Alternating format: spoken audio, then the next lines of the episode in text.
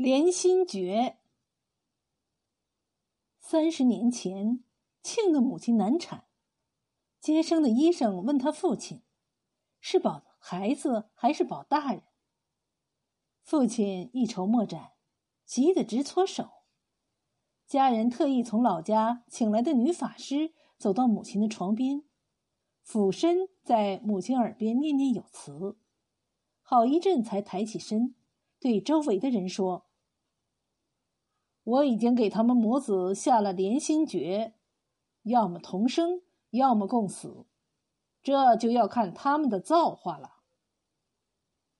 父亲闻言大痛，祖父勃然大怒，顺手拿起扫把撵走了女法师。祖母把女法师骂得狗血喷头，说她是蛇蝎心肠，如果两条命都没了，非找她抵命不可。接生的医生直摇头。幸运的是，庆和母亲造化不小，两个人的命都保住了。由于难产，庆的身体柔弱多病。奇怪的是，庆咳嗽，母亲也咳嗽；庆胃口不好，母亲胃口也不好。庆常在半夜惊醒，母亲也常在半夜惊醒。父亲说：“这肯定是连心诀在作怪，要不去找女法师解开吧。”母亲笑笑说：“只怪自己没给孩子一个好身体，这连心诀下得好，孩子哪儿不舒服自己都晓得。”在母亲的细心照料下，庆的身体一天天好起来，慢慢长成了一个帅小伙。母亲的身体却一天天差下去。等到庆娶了妻子，母亲的身体状况已经很差了。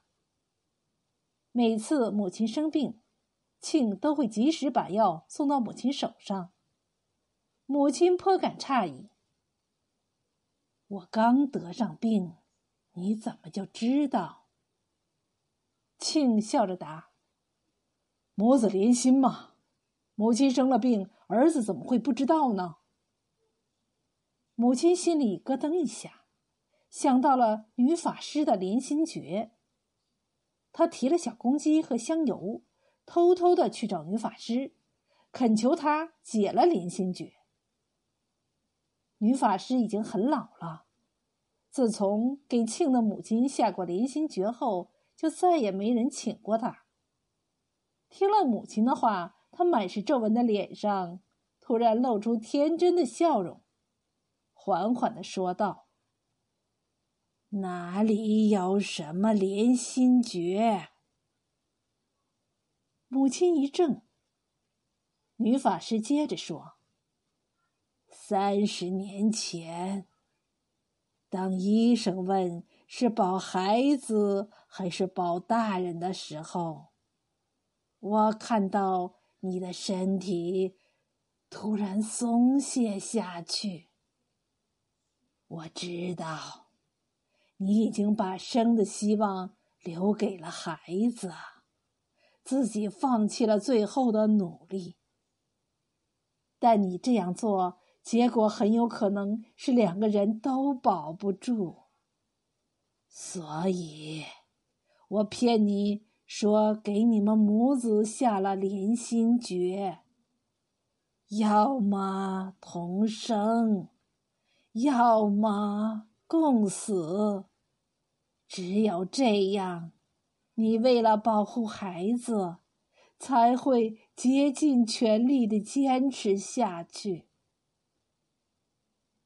母亲听得大气都不敢出一声。好像又从生死线上兜了一圈回来了。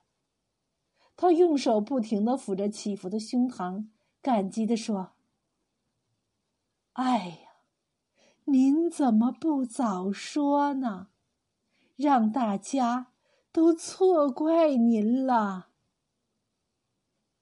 女法师打断了母亲的话，笑着说：“所有的法术都一样。”早说就不灵了。几个月后，庆的妻子分娩，也是难产。接生的医生问庆：“是保大人还是保孩子？”庆同样一筹莫展，急得直搓手。庆的母亲急火火地闯进产房，俯身在儿媳妇的耳边念念叨叨了好一阵连心诀，才在护士的再三劝说下退出了产房。最终，母女平安。庆的妻子一边给女儿喂奶，一边笑问婆婆：“是否真的会失连心诀？”婆婆的脸笑得像一朵开得正旺的金菊。